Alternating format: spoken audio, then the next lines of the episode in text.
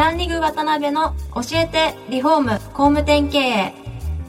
この番組はリフォーム工務店業界に特化した経営コンサルティング事業を手掛ける株式会社ランリグの代表渡辺翔一が住宅業界の経営者や幹部の方を毎回ゲストにお招きし業界の様々なことについてお聞きしていく番組です。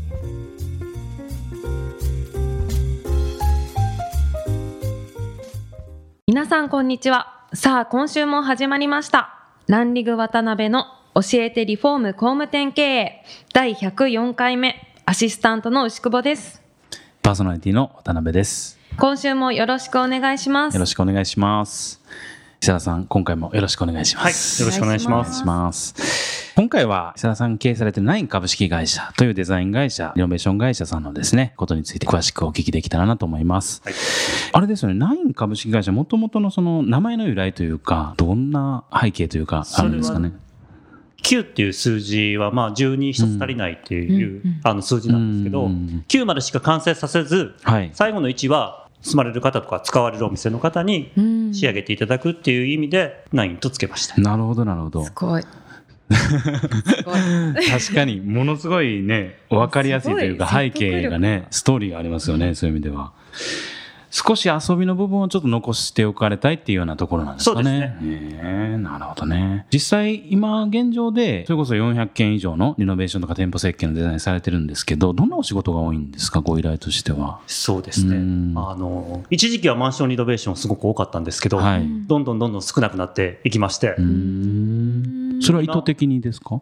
そうですね、うんあのデザインをどんどん突き詰めていってますので、うんはい。好き嫌いでいくと、かなりこうマニアックな、うんあの、なんていうんですかね。わかります、わかります。あのニッチなはい、ニッチな、ニッチタターゲットといいますか。はい、はい。ですので、うんあの、今多いのは、はい古いビルの再生であったり、はい、はい、はい、はい。最近多いのはホテル、ホステルですね。ね。外国の方が泊まられるようなとことか。はいが非常に多くなってます。それやっぱりオリンピックとかに向けてそういう需要がどんどん高まっていく中で、そうですね石。田さんに相談が来るっていう。へえ実際あれですか、その、ナイン株式会社で働いてる方ってどういう方が多いというあか、ーそれすごい興味ありますよね。はい。今は、あの、7名で、うんえー、ないんじゃないんですか、はい。そうじゃあ無理無理やりいや、急に、そうなんです。そうですけど、7名で、へえあの、まあ、設計スタッフと、はい。あとはグラフィックデザイナーで、まあ、全員デザイナーでやっております。うん営業はいおりません。なるほどね。で、もうひっきりなしにいろんな面白い案件が舞い込んでくるっていう状態にはい、依頼をたくさんいただいて、へでえあの仕事はその、まあ、全てお受けできるわけではないというか、まあうん、人的に限りがありますので、そうですよね。はい、うん。僕僕というか、そのナインとしてうん。楽しいと思えるような仕事をさせていただいております。なるほどね。その楽しい楽しくないっていうところの、はい。一つの区切りというか分かれ目ってどんなところになるんですか？まあ、それは僕がこうやってみたいと。やってみたいっていう、はい。それは新しいそうですね。新しいチャレンジができうんる案件。ーんをさせねていただこうと思っております。なるほどなるほど。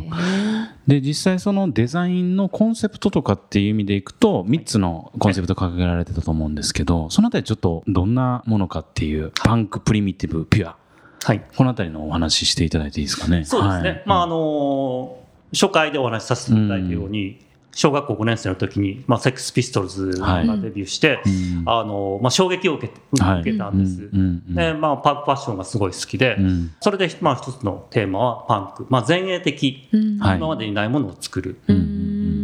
ということが一つ。一つですね。はい。うん。でもう一つはそのプリミティブっていうのは、まあ、はい。必要以上うん。にお金をかけない、装飾しない。うんということがもう一つ。なるほど、なるほど。ピュアというのはまあ僕自身を表してるんですけど、なるほど、なるほど。ちょっと反応が難しかった。なるほど。あの純粋にデザインしていくなるほどね純粋なデザインを追求したいとうんうんうん思っております。なるほどね。実際、そういう意味でいくと、ナイン株式会社としての強みとか大事にされてる部分っていうのは、やっぱり自分たちの価値観をはっきりこう、マーケットに対して提示するっていうようなところになってくるんですかね。そうですね。好き嫌いも含めてですねほとんどの、まあうん設計事務所はですね、うんあのクライアントの夢を叶えるというようなことをされていると思うんですけど、はい。まあ、僕たちナインは、うん。ナインが思ううん。デザインを表現したいと。あ思っております。なるほどね。まず自分を曲げずに提示していくというか、表現していくということなんですかね。はいうんえーその斜めの社員さんなんかもそういうタイプの方が多いんですか？あのーはいスタッフ、みんながそういうタイプだと、結果になる。成り立たないですよね。成り立たないと思うんですけど、うんうんね。で、そういうナインが作られてきた、要するに作品ですよね。え作品が、それこそ2014、15グランプリ、えー部門別グランプリ Renovation of the Year ですね。受賞されたと思うんですけど、このあたりってどんなテーマでどういう作品がどういうふうに評価されたものになるんですかね？はい。2014年はいで賞をいただいた事例は、うん大阪にあります、はい。3階建てのビルがあります。はい。はいまあ、大阪って結構あって、内階段のビルで、もともとはあの、そこは下1階が店舗であったり工場、はい。うんうんうんで、3階にうん。そこの社長が住まれてる、はい。あのビルはいなるほどで、まあ、そういうビルって結構あるんですけど、ねはい内階段なので、うん。どうしても1階は賃貸で貸せたり、活用し合いがあるんですけどうんうん、うんうん。2階、3階と使われない。ああ、うん。なるほど。でそういった案件っていうのは非常に賃料も安いく借りられますし、はい。なおかつ買うこともできますので、うんうんうん。まあ、そういったビルをうん。住宅へコンバージョンするっていう事例で賞をいただきました。なるほどね。で、2015年の方は大阪の住宅供給公社さんからのはい。ご依頼だったっていうふうにお聞きしてるんですけど、はい、それはあの、はい。DIY で有名な DIY ファクトリーさんとうん一緒にさせていただいたんですけど、うなんですね。大阪府住宅供給公社さんからのご依頼で、うん。堺市にありますはい。茶山台団地、はいはい。800個、総数800個の団地有があ名ですよね。りまし。て、はい。そのうちの、うん。えー5つうん。をリノベーションいたしました。それもあの、うん。もともとあの、校舎さんからの依頼はリノベーションで何とかしたいという依頼だったんですけど、はい。普通にリノベーションしてもうん。メディアは取り上げていただけないので、スクール形式、スクール形式、はい、スクールワークショップでリノベーションしたらどうでしょうかという提案が通りまして、お客さんにやってもらうっていうことですよね。そうです。の半年間、はい。延べ500人の方に来ていただいて、はい。全14回、毎週、うん。えー土曜日、うんうん。14回のはい。スクール形式で、はい。電気工事とはい。設備工事、うん電気がいるもの以外はうん全て体験していただけるスクールうをん。開催いたしましたあそうなんですね。そしたらプロが介在するっていうのではなくて、はい。ご自身で全部やるっていうところを。そうです。あの僕も含めて講師5名で、はい。毎回30名の方に来ていただいて、はい。うん。解体から、へえーーそこから。はい、その5つの部屋を実際されたんですか？はい。へええー楽しそう。実感こもってますね。へなので、まあはい。そのコースに参加していただいたら、うんうんうん。あのマンションリノベーションの工事のもっと1から10まで全て分かる、えーなかなか体験うん。うんなかなかないですね。よ日本で多分初めてのスクールーだったと思いうます。わー DIY リノベー。ションスクール。はい。なるほどね。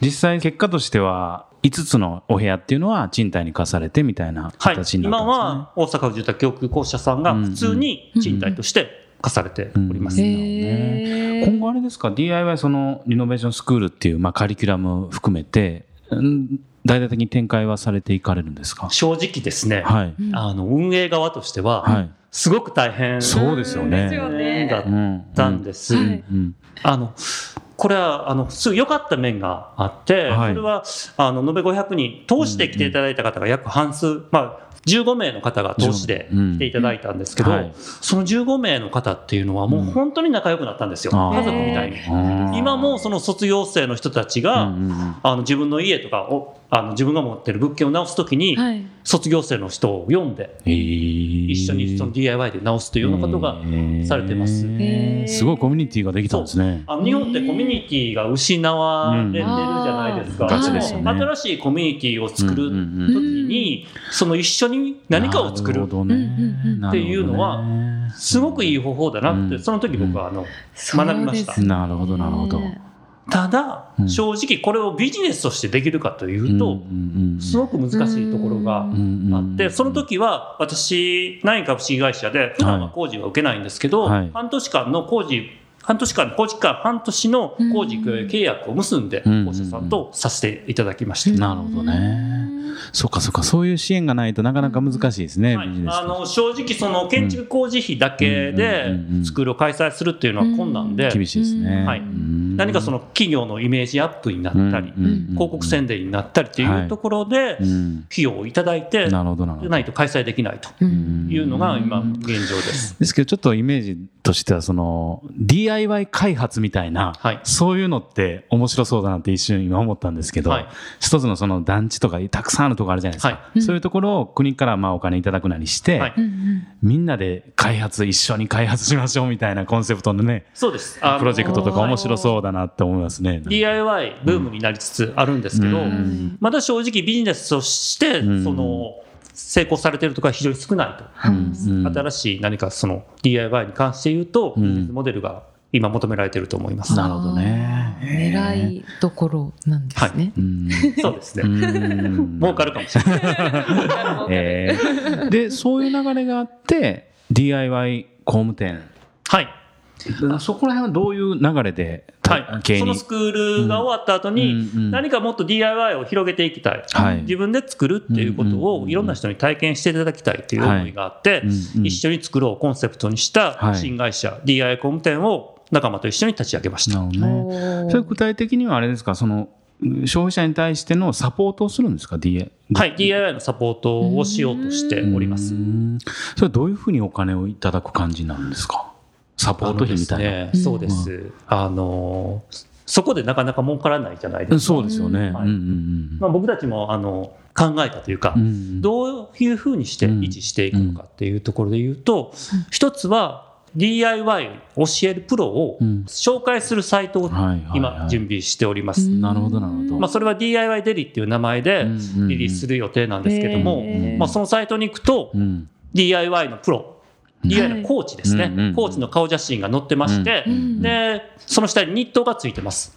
例えば2万円の人、1万円の人、例えば10万円の人うん。ありましてこの男前の大工さんを、例えば3日呼びたいってなって、はいはいはい。その大工さんの顔写真を押すと、うんうんうん。その仮想ページうん。に大工さんの経歴でできること、持ってる道具。でユーザーレビューが載ってると。いうようなサイトを今準備しております。面白いですね。えーそれはどうやってそういう DIY をやれるプロさんを集められるんですか？それもん。ネットで、ネットで。はい。そういうふうな。それはさ当初は、あの大工さんはい。日曜日休みじゃないですか、うん。とりあえず日曜日だけ登録してください、で大工さんって、まあ、僕も大工やってたんですけど、はい。要はもう毎日やることは一緒なんですね、あのハウスメーカーの住宅にしろ、はい。その例えば新築のマンションにしろ、はい。ある程度決まったものをどんどん作っていく、設置さんと会うこともないですし、うんそうするとそれは工場作業員とほとんど変わらない確かに確かに。2、30年前っていうのは大工さんってなりたい職業の1位だった時もあるんですけど、うん今は県外です。みたいですね。うんそれは自分のうんクリエイティブなところが発揮できない。し、例えばお客様に喜んでいただく、ありがとうございますって言っていただける機会が少ない。確かに確かに。うんこのサイトに1日登録していただいて、うんそうすれば、接さんと直です。直接ですね。で、日当も自分の思った日当を作れます。うん自分の日当を自分で上げていくことができるんですね。今は日当2万円ですけど、それが3万円になり、10万円になり、中には100万円になる大工さんが出てくれば、なるほどなるほど。あ僕も大工さんになりたい、DIY やってみたいっていう人がきっと増えてくる。確かに確かでに。そういったスターがうん出て、テレビでかっこよく机作ったり、はいはいはい。工事したり、うん。はい。なったら、もっと、あその大工さん、DIY のプロになりたいーうんうん。そうですね。という方が増えてくる未来を作りたいなとう思っております。ありますうね。ん確かに20代の方でそういう大工って言われるような方がほとんど絶滅危惧種みたいになってるみたはいい、ですね。今はですね、うんもうお父さんが大工さんで息子さんがやってるっていうような大工さん特に少なくてですね、若い大工さんが。なるほどね本当にもう僕たちも設計やってますけど、うん依頼する工務店がどんどん減っているっていうのは正直なところです。そっか、そういうのも直接つなぐっていうの今までなかったですね。はいそう言われれば。すごい。呼んでみたいでしょ？確かに、呼んでみたいですね。は日当10万円ですけど。結構取りますね。イケメン探してる。ねえー、ありがとうございます。はい。はい、ありがとうございます。えー次回も久田社長にはゲストにおいでいただきます。ということで本日はありがとうございました。どうもありがとうございましたありがとうございました。今回もランリグ渡辺の教えてリフォーム工務店経営をお聞きいただきありがとうございました。番組では渡辺や住宅業界の経営者幹部の方へのご質問を募集しています。ウェブサイトランリグにあるお問い合わせフォームよりお申し込みください。お待ちしています。